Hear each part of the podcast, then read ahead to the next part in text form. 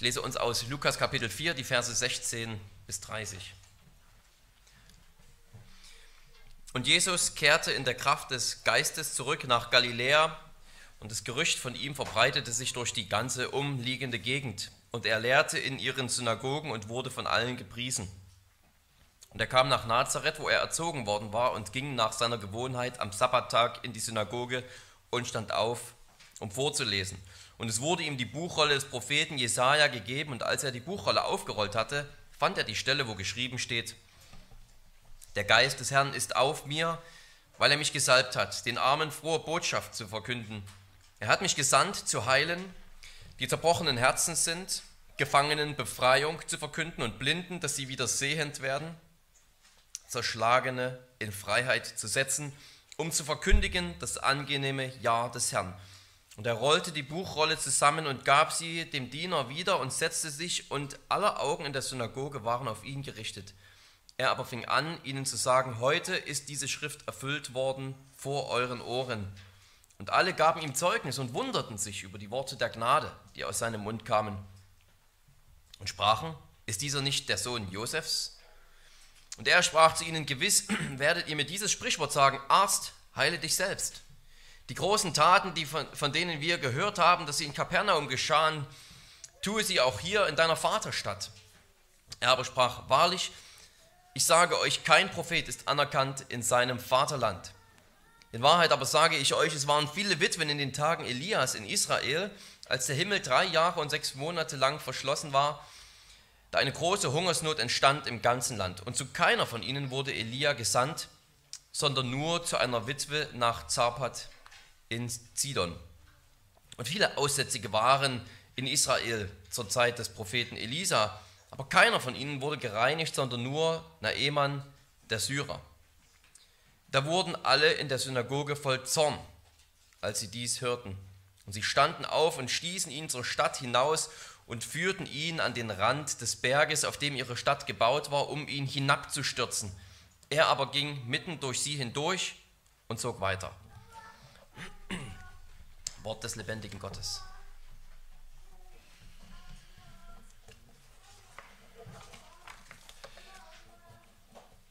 Das ist ein kleiner Schritt für einen Menschen, aber ein gewaltiger Sprung für die Menschheit. Dieser bekannte Satz von der ersten Mondlandung im Jahr 1969 ist uns allen gut bekannt.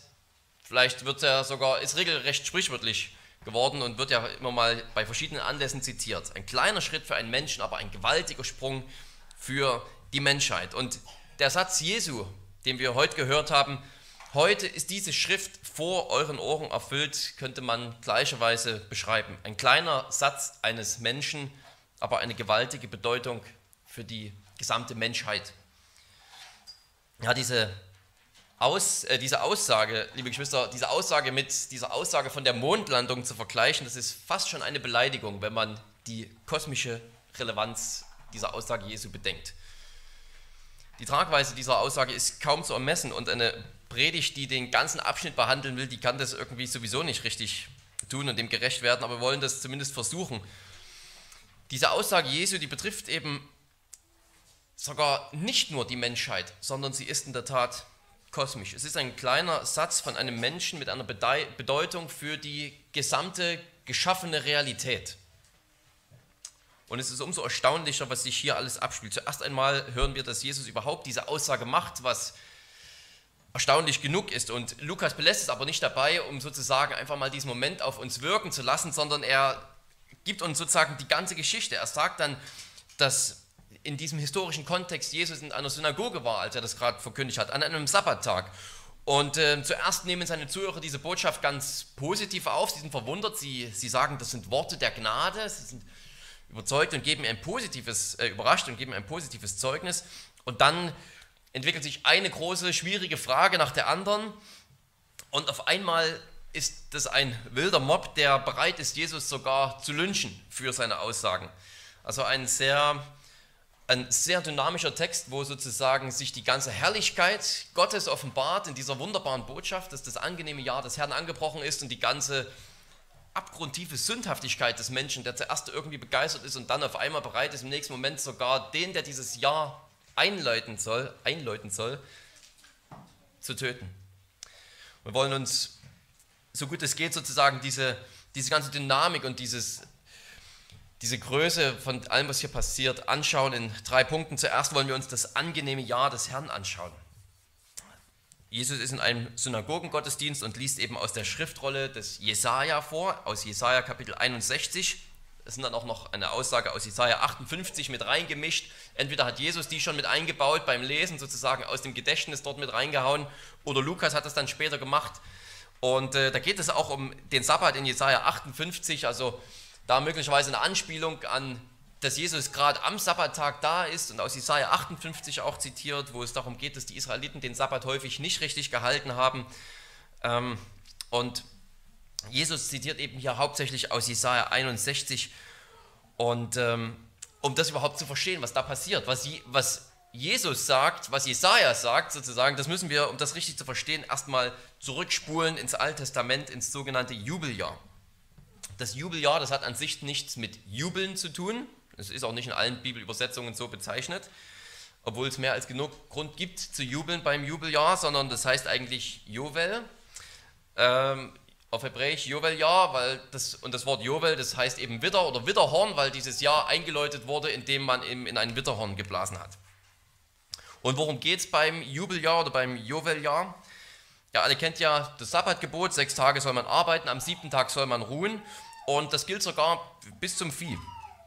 Und es gibt aber nicht nur diesen wöchentlichen Sabbatzyklus, sondern es gibt auch einen jährlichen Sabbatzyklus oder einen siebenjährlichen Sabbatzyklus. So wie man sechs Tage gearbeitet hat und am siebten geruht hat, so hat man eben sechs Jahre lang gearbeitet und am siebten geruht. Im siebten Sabbatjahr, dann wurden die Felder nicht bestellt. Heißt es zum Beispiel in Exodus 23, 2. Mose 23, sechs Jahre kannst du in deinem Land säen und die Ernte einbringen. Im siebten Jahr sollst du es brach liegen lassen und nicht bestellen. Die Armen in deinem Volk sollen davon essen, den Rest mögen die Tiere des Feldes fressen. Das Gleiche sollst du mit deinem Weinberg und mit deinen Ölbäumen tun. Man lässt es sozusagen einfach wild, man lässt das Land Ruhe, man gibt dem Land sozusagen einen Sabbat, eine Pause. Und äh, in diesem Jahr sollten auch die Israeliten schon untereinander sich gegenseitig die Schulden entlassen oder erlassen. Wenn jemand geliehen hat, dann brauchte er, wenn sozusagen diese Grenze des siebten Jahres erreicht, nicht mehr zurückzahlen. Und den Armen, denen wurde auch Geld, sollte denen das gegeben werden und die Felder, die hat man einfach gelassen, dass die Armen sich dort bedienen können. Ähm, und es wird nur geerntet und gegessen, was das Land sozusagen selbst produziert und was aus dem vorherigen Jahr übrig ist. Und Gott sagt sogar extra, dass er im sechsten Jahr eine so reiche Ernte geben wird, dass es für drei Jahre reicht. Das sechste Jahr selber natürlich, dann das siebte, wo man ruht und dann das achte, wo neu gesät wird, für das neunte, wo man dann wieder weiter essen kann, was eben im achten gesät wurde. Also Gott hat sozusagen sich alles genau überlegt und wenn sieben solche Sabbatjahre vorbei sind, dann gab es den Supersabbat. Also nach 49 Jahren, sieben mal sieben Jahre, dann gab es eben diesen Supersabbat. Mitten im Jahr, am großen Versöhnungstag, diesem großen Tag, wo sozusagen die Sünden Israels auf diesem Sündenbock in die, in die Wüste hinausgetrieben wurden und das Heiligtum wurde gereinigt. Israel kann wieder mit seinem Gott in Reinheit leben, in einem gereinigten Israel. An diesem Tag, im 49. Jahr, wurde das Witterhorn geblasen und das 50. Jahr das angenehme Jahr sozusagen, dieses Joveljahr wurde ausgerufen. Und das war ein Jahr der, ich sag mal, heute würden wir sagen, The Great Reset. Das war der große Reset, ähm, den es in der Nation Israel gegeben hat. Nicht nur hat man wieder aufgehört, alles zu bebauen und zu beackern und Schulden erlassen, sondern es wurde tatsächlich sozusagen alles wieder zurückgesetzt zu dem Punkt, als Israel in das Land einmarschiert ist. Wenn jemand zum Beispiel arm war, wenn eine Generation oder wenn eine Familie über mehrere Generationen so arm war, dass sie ihr Land verkaufen mussten an eine andere Familie, dann wurde im 50. Jahr sogar das Land wieder zurückgegeben, gemäß den Vorschriften, wie es Josua sozusagen veranlasst hat, wie das Land ausgewürfelt wurde, als sie das Land Kanaan zum ersten Mal betreten haben. Also nach 50 Jahren sozusagen, selbst für eine Familie, die, die alles verloren hat, die vielleicht alles verspielt hat, die, die Sklaven waren und ihr eigenes Land nicht mehr haben, die den ganzen Familienbesitz verloren haben, für die kommt alles zurück. Alles wird wieder gut gemacht. Ähm, Gibt es dann viele Regeln, wie das alles zurückgekauft wird und zurückgegeben wird und so weiter, können wir gar nicht darauf eingehen. Ähm, können wir nachlesen im Levitikus, also 3. Mose 25. Ähm, es ist wirklich ein, ein absolut erstaunliches Jahr. Es ist das Jahr der Freilassung. Alle Schulden werden freigelassen und das Land wird zurückgegeben und sozusagen wieder freigelassen, dass es dem anderen wieder zukommt, dem es ursprünglich mal gegeben wurde. Man muss sich das vorstellen, dass, dieses, dass dieser Super-Sabbat, dieser Hypersabbat sozusagen, nur einmal alle 50 Jahre passiert ist. Für die meisten Menschen sozusagen in der damaligen Zeit vielleicht einmal in ihrem Leben oder zumindest einmal im bewussten Leben, vielleicht waren sie einmal sechs oder zehn und dann erleben sie es nochmal mit 60, 65, 56 und dann nicht nochmal. Das war ein, ein einmaliges Erlebnis für viele Menschen in ihrem Leben, dass sie das mal miterlebt haben. Und ähm, was, für eine, was für ein Gedanke überhaupt, sich da mal hineinzuversetzen und das durchzuspielen. Ja, wenn, wenn du aus einer Familie kommst, wo du weißt, dass, dass uns die Schulden belasten und dass wir Sorgen haben und, und in die Sklaverei sozusagen an andere Israeliten verkaufen mussten, unser Land verkaufen mussten, seit über 40 Jahren. Und du weißt, noch ein Jahr, dann ist der große, das große Sabbatjahr.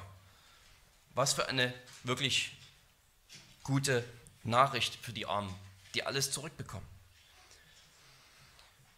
Stell dir vor, du, du wartest sozusagen darauf, überhaupt schon alleine auf das siebte Jahr immer zu warten. Und diese Freilassung dort zu erleben, das zurückgeben und dann das 50. Jahr, wo sozusagen Israel einmal einen großen Gesamtabwasch macht und alles wieder in eine Ordnung herstellt, wie Gott sie sich gedacht hat. Ähm ja, und stell dir vor, die Gedanken der Reichen, deren Herz nicht am richtigen Fleck ist, wie sie abkotzen, um es konkret zu sagen, dass sie jetzt wieder alles abgeben müssen. Das, wofür ihre Generation, ihre Familie vielleicht über mehrere Generationen sozusagen geschuftet hat, vielleicht auch ein bisschen nachgeholfen hat, ein bisschen betrogen hat, gekämpft hat, den eigenen Vorteil radikal gesucht hat, und jetzt wieder so dastehen wie vor 50 Jahren, alles Land wieder weg, wieder zurückgegeben vielleicht? Solche Fragen stellen sich den Israeliten schon alle sieben Jahre, aber im 50. Jahr ist es sozusagen ähm, dann wirklich auf dem Höhepunkt. Ähm, das, hat, das hat beinahe etwas Utopisches, wenn man sich das vorstellt. Und es gibt in der Tat in der Bibel keinen Bericht, dass, dieser, dass dieses Sabbatjahr einmal praktiziert wurde in der ganzen Geschichte Israels. Also wir wissen nicht, dass das jemals passiert ist. Und ähm, wir können jetzt hier nur die Details beleuchten, aber wir merken schnell, das ist etwas so, eine so große Vision vom Zusammenleben der Israeliten in diesem Land, wo das Land seine Ruhe bekommt, die Menschen bekommen ihre Ruhe, es wird wieder Ordnung hergestellt, Freiheit wird ausgerufen. Es hat etwas so Besonderes, dieser Höhepunkt des Sabbatzyklus, dass ja, es hat einen himmlischen Beigeschmack äh, nahezu und es hat etwas um ein theologisches Wort zu sagen, eschatologisches an sich. Es hat sozusagen einen Vorgeschmack von dem, von dem großen Ende, was wir uns irgendwie die ganze Zeit vorstellen, an sich.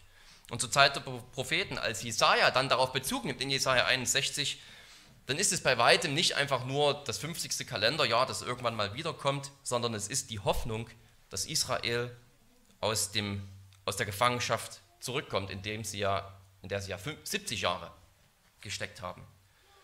Und der der Prophet Jesaja, wenn er das angenehme Jahr des Herrn ausruft, er beschreibt es auch in, sozusagen in Bildern, die für eine gefangene Nation in Frage kommen. Die Freilassung von Gefangenen. Ketten werden sozusagen gelöst.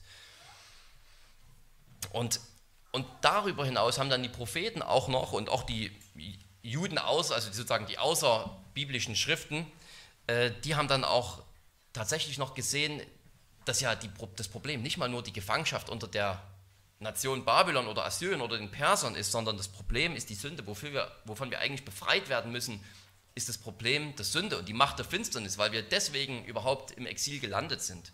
Also das alles ist schon in der Luft sozusagen.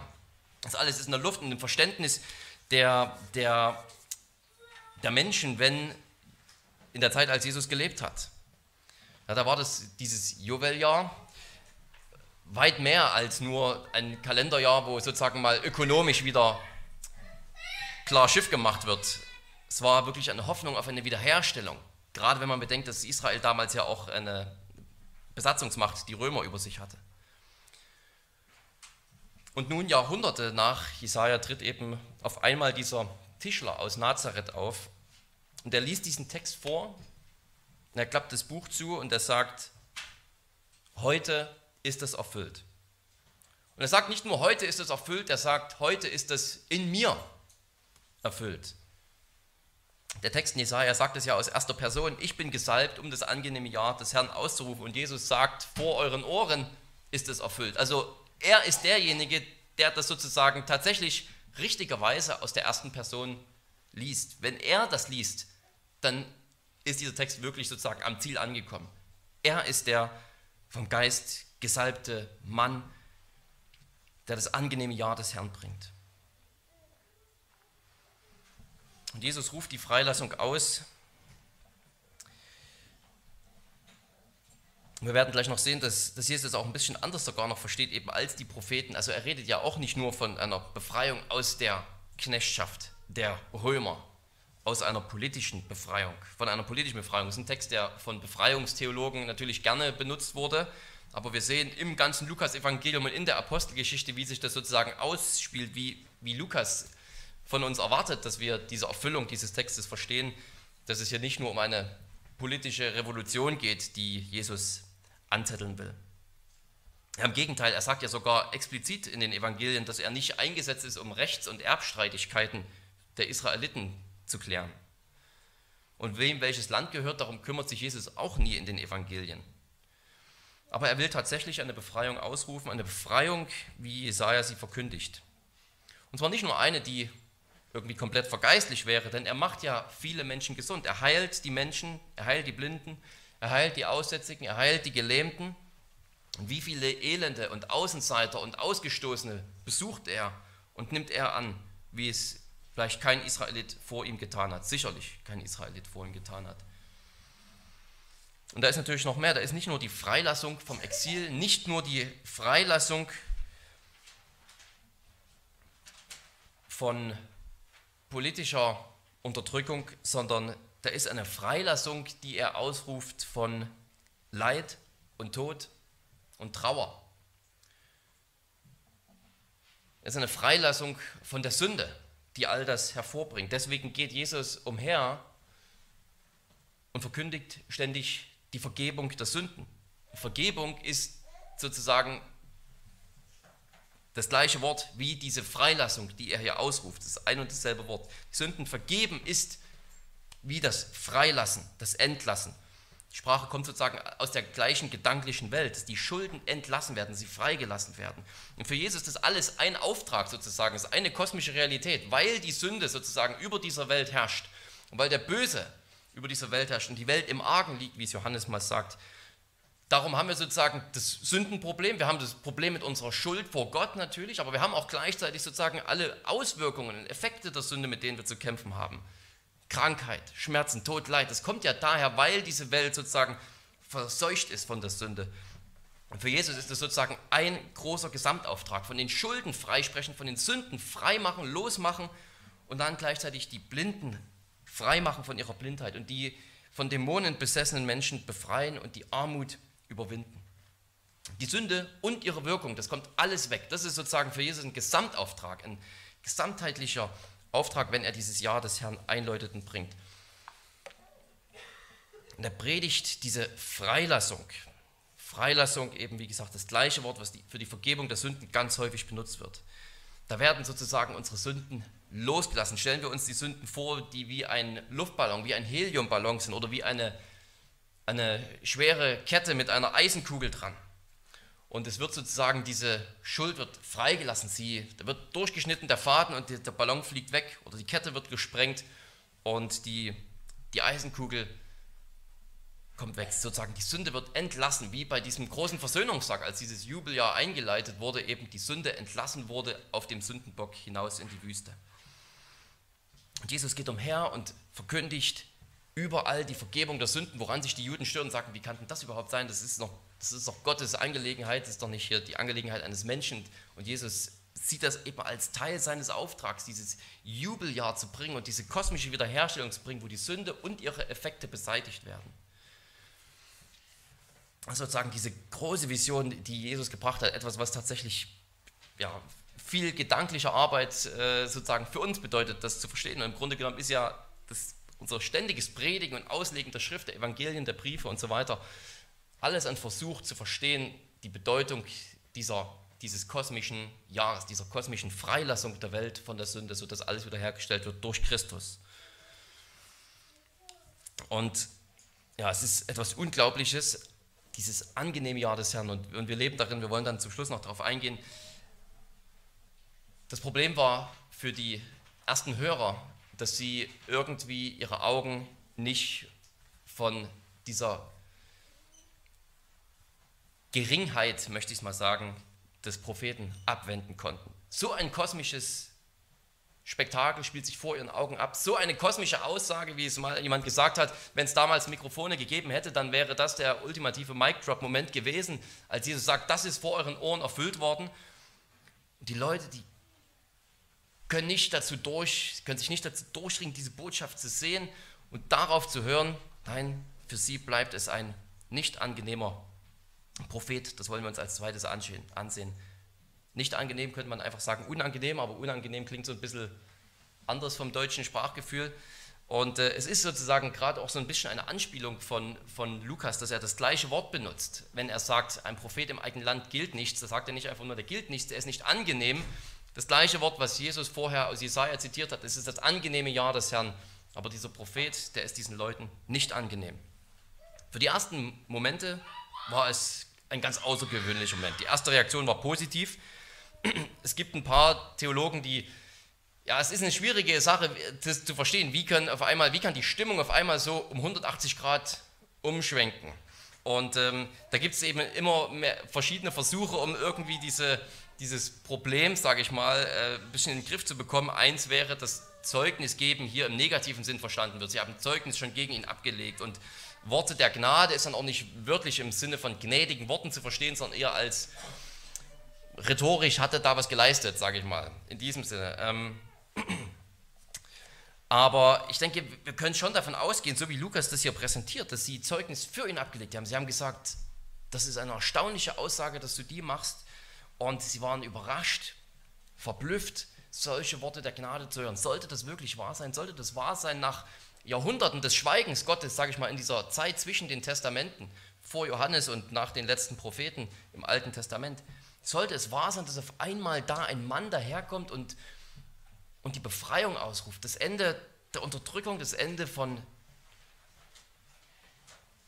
von Tod, von Trauer, das Ende von unseren Sünden und den Anfang einer Gemeinschaft, eines gemeinschaftlichen Lebens mit Gott, wie es diese Schöpfung sozusagen gar nicht gesehen hat, wonach diese ganze Schöpfung hungert und dürstet. Sollte das wirklich wahr sein?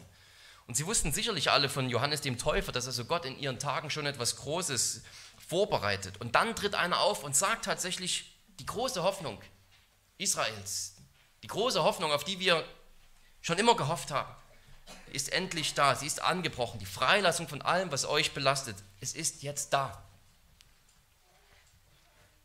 Und dann hier an dieser Stelle nimmt die Geschichte diese interessante Wendung an, dass die Stimmung nach dieser ersten Verwunderung, nach diesem Erstaunen so umschlägt plötzlich und viele Ausleger, vielen Auslegern bereitet das hier Kopfzerbrechen. Manche meinen deswegen schon vorher irgendwie im Text Hinweise finden zu können, zum Beispiel in der Art, wie Jesus Jesaja auslegt, dass er da bestimmte Sachen weglässt, wieder aus diesem Zitat und so weiter. Dass es dann irgendwie schon vorher Hinweise gibt, dass Jesus zu den Heiden gehen will und das würde dann die Reaktion der Juden erklären.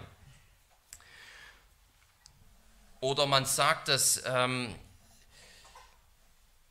ja, also das ist entweder irgendwas aus dem Jesaja-Zitat weglässt oder dass auch die, ähm, die, die Formulierung, die Jesus dann wählt, wenn er sagt, es ist erfüllt vor euren Ohren und so weiter, dass es irgendwie schon so ein Hinweis darauf ist, dass die Juden irgendwie verworfen sind und das würde dann ihren, ihre Wut erklären, sozusagen. Aber diese Argumente sind nicht so richtig überzeugend. Es scheint tatsächlich so zu sein, dass sich einfach nach einer ersten Euphorie, dass sich nach dieser ersten Euphorie die Hörer besinnen und sich fragen, mit wem haben wir es ja eigentlich zu tun? Das ist irgendwie so dieser, dieser ich sag mal, auch der Flow des Textes, wenn man das liest und ähm, auch wenn es ein paar gute Argumente gibt dafür, dass da vielleicht schon vorher ein Hinweis darauf war, dass sozusagen, was irgendwie die, die Leute aus Zeit getriggert hat, sozusagen, es scheint tatsächlich so zu sein, dass sie erstmal überrascht waren von dieser positiven Botschaft und dann auf einmal realisieren, nee, das kann nicht sein das ist doch nur der Sohn Josefs. Das ist doch der Sohn des Zimmermanns von nebenan. Den kennen wir doch seit seiner Kindheit. Und Markus sagt, seine Brüder und seine Schwestern, die sind auch alle hier, der zählt die sogar alle auf. Jakobus, Josef, Judas und Simon. Und deine Schwestern wohnen auch noch hier. Wir kennen dich doch. Ich habe letzte, letzte Woche noch bei deinem Vater einen Tisch abgeholt. Ja, dieser Sohn des Zimmermanns, das kann doch nicht sein. Und äh, Lukas erwähnt interessanterweise nur der Sohn des Josefs, der erzählt diese Geschichte gar nicht und äh, ist vielleicht ganz bewusst gemacht von Lukas, dass er sozusagen diesen Fokus hier gar nicht auf die Geschwister legt, sondern nur auf Josef, weil am Ende von Kapitel 3, Lukas Kapitel 3, der Stammbaum von Jesus erwähnt wird. Und genau in Kapitel 4 geht es dann weiter, wer ist Jesus eigentlich? Ist er nur der Sohn des Josef? Aber in Kapitel 3 hat Lukas für den Leser schon vorbereitet.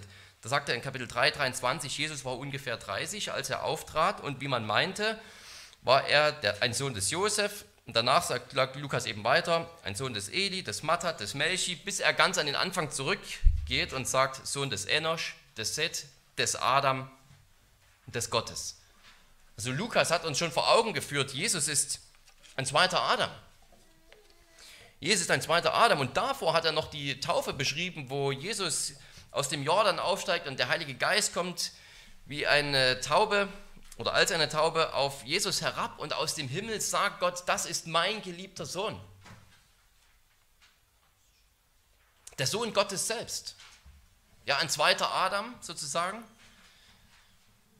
aber auch der Sohn Gottes selbst. Also wir Leser, wir wissen das schon, diese, dieses Thema der Sohnschaft. Wer ist Jesus eigentlich genau? Und diese Leute aus Nazareth hier in der Synagoge, alles, was die sehen, ist der Sohn des Josefs. Des Josef. Ein ganz normaler Mensch wie wir und der soll dieser geisterfüllte Mann sein und sie fordern Beweise ein. Also einerseits verständlich, könnte ja jeder kommen und sagen, Jesaja 61 ist in mir erfüllt. Kann man doch sagen, beweis doch mal, dass du es auch kannst, dass du das tatsächlich bist. Vielleicht sind darum hier diese Verse 14 und 15 als Einleitung so wichtig. Da wird erwähnt, dass Jesus bereits in vielen Synagogen gelehrt hat. Und tatsächlich hatte er dort einen positiven Ruf. Überall hat er gelehrt und wurde von den Hörern geehrt. Also scheinbar will Lukas hier diesen Kontrast aufbauen, dass Jesus seine Botschaft schon an vielen Synagogen verkündigt hat, aber doch immer gut aufgenommen wurde bis jetzt. Man weiß nicht, ob er jedes Mal Jesaja 61 vorgelesen hat und sagt, das erfüllt in meinem Namen, aber zumindest hat er scheinbar in den anderen Synagogen Erfolg, wenn man das mal so sagen will. Er wurde geehrt und diese Leute aus Nazareth, die wussten auch von den Wundern, die Jesus getan hat. Dann sagen sie ja, tu bei uns auch das, was du in Kapernaum getan hast. Also es gibt diese Hinweise, dass sie es tatsächlich eigentlich besser wissen müssten und dass diese Forderung von Jesus, sich zu beweisen, tatsächlich ein Akt des Unglaubens ist. So interpretiert es Jesus. Jesus sagt, der Prophet im eigenen Land gilt nichts, in vielen Synagogen bin ich, habe ich gepredigt und bin geehrt worden und ich komme hier nach Nazareth, meine Heimatgemeinde sozusagen, wo ich aufgewachsen bin für 30 Jahre. Und hier sage ich, das Wort des Herrn ist erfüllt. Und die Leute können es nicht glauben, alles, was die sehen, ist, es ist ein Zimmermann. Wir sollten da besonders sein. Es ist kein angenehmer Prophet. Ist für sie nicht annehmbar, könnte man sagen. Und sie sagen, Arzt, heile dich selbst. Das ist ihre Forderung. Hier gehen die Ausleger ein bisschen auseinander, aber äh, macht jetzt keinen großen inhaltlichen Unterschied. Die einen sagen, das bedeutet einfach, beweise dich selbst. Und andere sagen, das heißt, bewirke unter uns, was du woanders bewirkt hast, was ja dann tatsächlich auch gesagt wird. Also beides passt zusammen. Wie ein Arzt zuerst einmal sich selbst gesund machen muss, bevor er anderen helfen kann, so fang du jetzt auch eben bei uns erstmal an. Bring das Reich doch erstmal hier in Kapernaum, lass doch erstmal hier das angenehme Jahr mit aller Freilassung anfangen und danach sehen wir mal, was wir für einen strategischen Plan aufbauen können, einen Fünfjahresplan, wie du sozusagen das Reich Gottes auch hinausbringen kannst in die anderen Gegenden. Fang erstmal bei den Deinen an. Du schuldest uns das doch in gewisser Weise. Wir sind doch hier deine Nazareth-Freunde. Tu bei uns, was du in Kapernaum getan hast. Aber es könnte auch sein, dass diese Forderung, Arztteile dich selbst, tatsächlich eine Aufforderung ist, dass er sich beweisen muss. Der Arzt muss sich selbst gesund machen. Ein kranker Arzt ist quasi ein schlechtes Aushängeschild für seine eigene Kunst. Wenn er ein Arzt ist, der andere Leute gesund macht, wieso hängt er dann selber die ganze Zeit mit einer schniefenden Nase rum? Arzt, heile dich selbst. Beweis, dass du wirklich kannst, was du hier behauptest. Wir wollen was sehen. Und beide Elemente gibt es natürlich. Diese, diese Forderung, dass Jesus sich beweisen muss, dass er irgendwie für sie sozusagen hier den Entertainer spielen muss, der das der für sie kleine Wunderchen vollbringt, damit er für sie gut genug ist, annehmbar genug plötzlich. Und dann diese Eifersucht vielleicht auch. Ja. In Kapernaum hast du vieles getan, warum nicht bei uns? Da merkt man also, dass sie von den Wundern wussten, aber es reichte ihnen nicht. Jesus hat ihren Unglauben entlarvt, vielleicht sogar tatsächlich leicht provoziert. Und seine Antwort fällt hart aus. Er sagt, dass diese Leute vergleichbar sind mit Israel in seinen schlechtesten Zeiten, in den schlimmsten Zeiten, wo Unglaube und Götzendienst das ganze Volk geprägt haben, nämlich die Zeit von Elia und Elisa, wo, ja, wo die Propheten selbst gar nicht wissen, wer überhaupt noch an Gott festhält. Und irgendwo hat mal einer Prophet so ein paar Leute versteckt, 50 Leute in irgendeiner Höhle, die noch an Gott festhielten. Und dann muss Gott offenbaren, es sind noch 7000 da. Ansonsten ist sozusagen ein, ein, Land, das geprägt ist vom Baals Götzendienst. Und Jesus vergleicht diese Generation hier mit diesen Leuten und er spricht eine Androhung aus. Er sagt, wenn Israel seinen Prophet verwirft, dann geht er zu den Heiden. Elia hätte zu unzähligen Witwen in Israel geschickt werden können. Da gab es genug. Und wo wird er hingeschickt? Zu einer Witwe, die aus Zidon kommt, einer Sidonierin in der Stadt Zapat oder Sarepta, je nach Übersetzung. Und Elisa, der hätte doch mehr als genug Aussätzige in Israel heilen können. Gibt es keinen Aussatz in Israel? Doch. Aber wen heilt er? Ein Syrer. Naaman, der Syrer, wird durch ihn geheilt. Und als Jesus das gesagt hat, da platzt diesen Leuten hier die Hutschnur. Jesus selbst bleibt natürlich während seines irdischen Dienstes weitestgehend in Israel tätig. Und auch in der Apostelgeschichte sehen wir, wie die Apostel immer wieder die gute Nachricht zuerst zu den Juden bringen. Aber nach ihrer Ablehnung gehen sie dann immer auch zu den Heiden. So heißt es in Apostelgeschichte 13, 25, als mal wieder die Juden äh, Paulus und Barnabas aus der Synagoge rausgeschmissen haben, weil sie zu viel Erfolg hatten. Das, da heißt es, als aber die Juden die Menge sahen, wurden sie neidisch und widersprachen dem, was Paulus sagte und lästerten. Paulus und Barnabas aber sprachen frei und offen, euch musste das Wort Gottes zuerst gesagt werden, da ihr es aber von euch stoßt und achtet euch selbst nicht wert des ewigen Lebens, siehe, so wenden wir uns zu den Heiden. Denn so hat uns der Herr geboten, ich habe dich zum Licht der Heiden gemacht, dass du das Heil seist bis an das Ende der Erde, als aber die aus den Nationen es hörten, freuten sie sich und verherrlichten das Wort des Herrn. Das ist sozusagen ja Teil, dieser, Teil dieses wunderbaren Ratschlusses Gottes, wie wir es auch in Römer 9 bis 11 dann lesen können, dass, dass die Verwerfung der Israeliten dazu geführt hat, dass das Heil zu den Heiden gebracht wurde. Und das, wir, wir können die Apostelgeschichte sozusagen als Kommentar zu Römer 9 bis 11 lesen, als Kommentar zu dieser Aussage Jesu hier. Es wurde ihnen immer wieder zuerst gebracht, Sie haben es immer wieder verworfen. Und dann gehen die Apostel zu den Heiden und sagen, verkündigen wir es denen. Wenn ihr euch, wenn ihr uns verwerft, wenn ihr das Evangelium verwerft und die Propheten und die Botschaft des angenehmen Jahres des Herrn, dann gehen wir zu den Heiden. Denn so war es auch von Anfang an gedacht. Ja, diese, dieses Zitat, super interessant, was ja eigentlich auch von Jesus redet. Ich werde dich zum Licht der Nationen machen. Das beziehen dann Paulus und Barnabas hier auf sich in gewisser Weise und sagen, wir sollen auch ein Licht für die Nation sein. Es ist nicht genug, dass dieses angenehme Jahr des Herrn nur unter den Israeliten aufblüht und alles erneuert, sondern die ganze Erde, bis an die Enden der Erde, sollen es die Nationen hören. Und Jesus hat natürlich während seines irdischen Dienstes sogar immer wieder sich mit den Verachteten beschäftigt, mit den Heiden, mit den Huren, mit den Aussätzigen, mit den Zöllnern, mit allen sozusagen, die, die genau unter dieser Last und dieser Gefangenschaft der Sünde so gelitten haben, dass sie eben wirklich diese Botschaft einer Freilassung, der Freilassung aller ihrer Schuld und Sünde sozusagen bereitwillig aufgenommen haben, weil sie wussten, wir sind die Gefangenen, wir kommen ja nicht mehr alleine raus. Diese Androhung, das, zu den Heiden zu gehen, die hat das Fass voll gemacht. Die Reaktion, die schlägt dann um von Unglauben zu, zu Hass und reiner Mordlust und sie wollen ihn töten.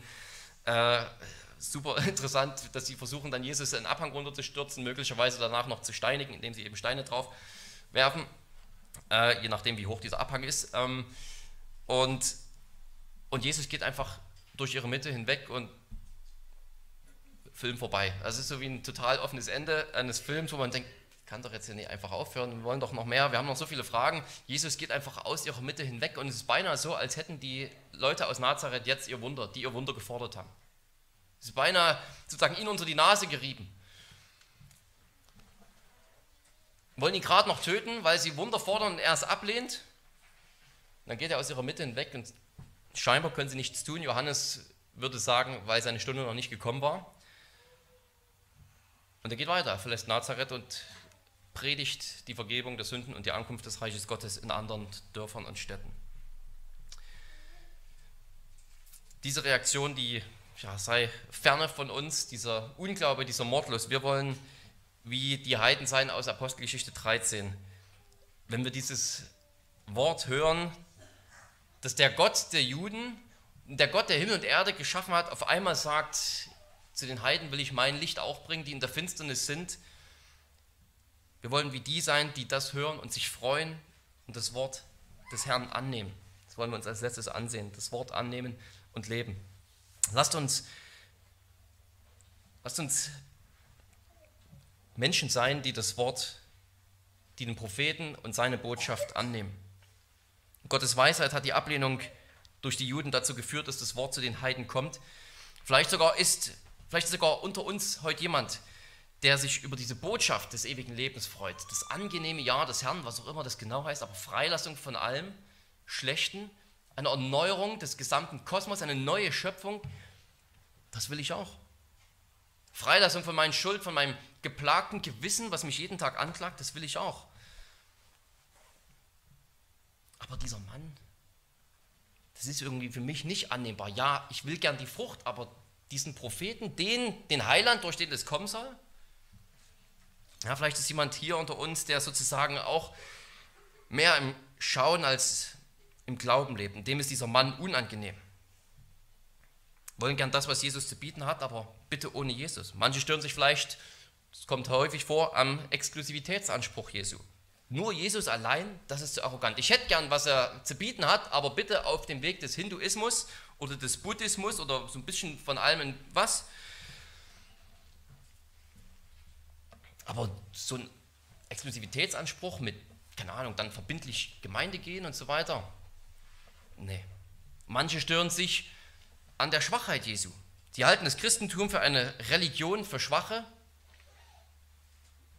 eine Religion der Selbstverleugnung, dass einer ans Kreuz gehen muss, damit tatsächlich der Kosmos wieder sozusagen in Ordnung gebracht werden kann. Einer, der sich wie ein Schaf zur Schlachtbank führen lässt, ohne etwas zu sagen, unschuldig. Das kann doch nicht sein. So einen will ich nie und so einen will ich auch nicht nacheifern oder aufgefordert werden, es ihm nachzutun mein Kreuz auf mich zu nehmen. Manche stören sich auch an der umfassenden Liebe Christi, auch gern bitte die Frucht, aber eben auch am besten so wie die Juden, so ein bisschen nur für uns. Zuerst mal für uns, für die da draußen, für diese Leute, die Drogenabhängigen, die Säufer, die Penner, die Huren und Zöllner, die Leute, die wir eben in Gedanken so haben als, bitte ein bisschen Abstand halten, für die auch ja, ich, gerade in so einer Zeit wie heute, wo sozusagen alles immer angespannter und gespaltener wird, also in der Politik, aber überhaupt sozusagen im ganzen, im ganzen kulturellen Miteinander, äh, da passiert mir dies, äh, da, da, bin ich tatsächlich auch darauf gestoßen, auf so eine Art Lagerdenken, wo bestimmt wird sozusagen, ähm, sozusagen durch meine politische oder durch meinen kulturellen Standpunkt sozusagen wird bestimmt, wie ich mein Verständnis davon, wen Jesus segnen muss. Jesus muss doch erstmal die segnen, die richtig wählen, die die richtige Meinung haben zu einem bestimmten kulturellen Vorgang. Diese anderen Leute, die sind sozusagen, weil sie politisch und, und, und gesellschaftlich und intellektuell nicht auf meiner Schiene sind, die, die haben erstmal weniger Anspruch auf den Segen Gottes als ich. Vielleicht ist es ganz unterbewusst so da. Ich habe das tatsächlich in Gesprächen erfahren auf sehr komische Weise, ähm, dass das Evangelium für Sünder ist, wo alle Sünder sind. Das ist dann irgendwie ein bisschen gar nicht mehr auf dem Tisch. Es gibt doch ein paar, die sich das ein bisschen mehr verdient haben und dass Jesus tatsächlich so ist, dass er, dass er die Sonne scheinen lässt über denen, die ich gar nicht leiden kann, die Pläne verfolgen für unser Land, die ich gar nicht leiden kann, dass es auch auf ihren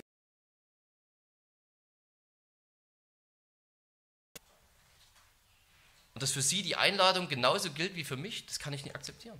Ja, es gibt so viele Gründe, warum Leute sich auch heute immer noch an Jesus stören in einer Weise, die vergleichbar ist zu dem, was wir hier in der Synagoge in Nazareth sehen. Und mögen wir nicht so sein, sondern verstehen, dass wir zuerst einmal selbst die, die Armen sind, die Elenden, die geistlich Armen, die gepriesen werden, die zuerst einmal selbst die gute Botschaft annehmen müssen als die Samaritaner das erste Mal das Evangelium annehmen, Apostelgeschichte 8, Vers 14, dann nehmen sie die gute Botschaft an und da heißt es, die Apostel in Jerusalem hörten, dass Samaria das Wort angenommen habe. Und das ist auch ein sehr ähnliches Wort, gleiche Wortfamilie wie dieses angenehme Ja des Herrn und dieser nicht angenehme Prophet. Diese Leute haben das Wort angenommen, sie haben den Propheten angenommen das Wort Jesu, der gesagt hat, ich bin der, von dem Jesaja redet, ich bin der, von dem die ganze Schrift redet, alles ist erfüllt in mir. Lasst uns so sein, so leben, so glauben. Und lasst uns auch im Schauen leben, wenn wir fragen, wo sind diese Wunder heute? Das ist auch eine große Frage, dieses angenehme Jahr des Herrn mit diesen ganzen Heilungen der Blinden und der Aussätzigen und so. Wo ist es heute?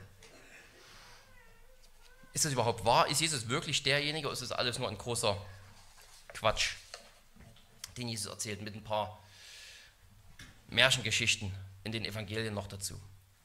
Ja, lasst uns im Glauben leben, dass das angenehme Jahr des Herrn angebrochen ist. Und dass es mitten unter uns ist. Das ist das große Anliegen des Lukas in seinem Doppelwerk, sozusagen Doppelalbum, Lukas Evangelium und Apostelgeschichte. Dass er dieses angenehme Jahr des Herrn, dass er es beschreibt, sozusagen hier von ganz vom Anfang des Evangeliums, von Kapitel 4, wie es sich ausbreitet bis nach Rom, in Kapitel 28 der Apostelgeschichte dann. Und lasst uns nicht so missgünstig sein wie Leute, die sozusagen vor diesem siebten Sabbatjahr oder dem, dem super Sabbatjahr, dem angenehmen Jahr des Herrn sozusagen, die davor zurückgeschaudert sind, weil, weil es heißt wieder geben, teilen, sich selbst verleugnen, sozusagen das Große über sich selbst stellen, Außenseiter in die Gruppe reinlassen, obwohl sie mir überhaupt nicht passen. Lasst uns vielmehr Christus nachahmen wie Paulus es sagt, vergebt einander, wie Christus euch vergeben hat. Er hat unsere Sünden freigelassen, lassen wir uns gegenseitig sozusagen auch die Sünden frei, lassen sie weg, ziehen wir sie nicht mehr in Bezug darauf, wie wir miteinander umgehen. Und praktizieren wir die Freilassung der, der Sünden, wie sozusagen damals die Israeliten im wirtschaftlichen Sinn diese Freilassung praktiziert haben. Und das Wirtschaftliche würde ich sagen, das praktizieren wir nicht weniger. Ja, wenn man Lukas gefragt hätte, wie zeigt sich diese umfassende Freilassung denn heute, wo wir mit solchen außergewöhnlichen Wundern nicht mehr rechnen? Da hätte Lukas wahrscheinlich auf die Apostelgeschichte verwiesen, hat gesagt, dafür habe ich das auch noch aufgeschrieben, wo ich immer wieder betone, sie haben alles gemeinsam. Die Gemeinde ist ein Herz und eine Seele. Sie, sie verkaufen ihre Häuser. Sie verkaufen ihre Häuser, um das Geld den Aposteln zu geben, damit sie es den Armen geben. Sie machen Riesengeldsammlungen. Paulus macht riesige Geldsammlungen über mehrere Gemeinden, um dann alles nach Jerusalem zu bringen. Sie haben alles gemeinsam, sie teilen. Keiner sagt, dass etwas nur ihm gehöre. Sie leben sozusagen in dem Wissen, dass dieses angenehme Jahr des Herrn Realität ist. Es kommt nicht nur alle Jubeljahre wieder, diese Radikalität. Daher kommt diese Formulierung übrigens. Alle Jubeljahre kommt mal irgendwas Großes vorbei alle 50 Jahre eben wie damals. Nein, das radikale Jahr des Herrn, das ist sozusagen in Christus jetzt mitten unter uns angebrochen. Und wir sollen so leben, dass jeder Tag von dieser Realität bestimmt ist und davon, dass wir daran Anteil haben. Wir sehen sozusagen über, diesen, über diese Finsternis, die immer noch da ist, diese Bindungen, die immer noch existieren, an Sünden oder auch an irdische Probleme, Schuldenlast, Alkohol und so weiter. Wir sehen sozusagen darüber hinweg oder sehen nicht im Schauen darauf und sagen, ja, dann kann das nicht wahr sein, sondern wir wissen, es ist wahr in Christus. Und wie praktiziert Christus das jetzt in der Welt, indem er seinen Heiligen Geist auf die Gemeinde gegeben hat, die hier sozusagen das auf diese Art weiterlebt. So wollen wir sein, das Wort annehmen und so leben als wäre das angenehme Jahr des Herrn mitten unter uns. Denn es ist mitten unter uns, liebe Geschwister. Es ist angebrochen. Und jeder, der an ihn glaubt, diesen Prophet angenommen hat, sein Wort angenommen hat, der gehört dazu, der, der darf daran Anteil haben. die Freilassung erfahren und dann daran mitmachen, mit erleben, mitwirken, wie wir das in der Gemeinde unter uns ausleben können. Amen. Lasst uns beten. Allmächtiger Gott und Vater, wir danken dir von ganzem Herzen für dieses Gnadengeschenk, nämlich das Gnadengeschenk deines Sohnes, den du gesandt hast, in der Vollmacht des Heiligen Geistes. Auf ihm lag der Geist und liegt der Geist ohne Fülle, äh, ohne Maß, in ganzer Fülle. Und er hat dir treu und indem er deinen Willen getan hat, dieses angenehme Jahr des Herrn gebracht, Sündenschuld gebracht und uns gezeigt, wie wir leben sollen. Und wir danken dir dafür, wir danken dir, dass wir daran Anteil haben können. Wir bitten dich, schenke uns diesen Glauben an ihn, schenke uns ein Bewusstsein dafür, dass diese geistlichen Realitäten da sind, auch wenn wir sie nicht so sehen wie zur Zeit der Apostel vielleicht oder zur Zeit Jesu, aber doch mit Sie sind doch genauso real unter uns, weil der Geist des Herrn unter uns ist und in uns wirkt und wir diese Freilassung erfahren dürfen und praktizieren dürfen in einer Weise, wie die Welt sie einfach nicht kennt. Und wir bitten dich genau um dieses Gnadengeschenk. Amen.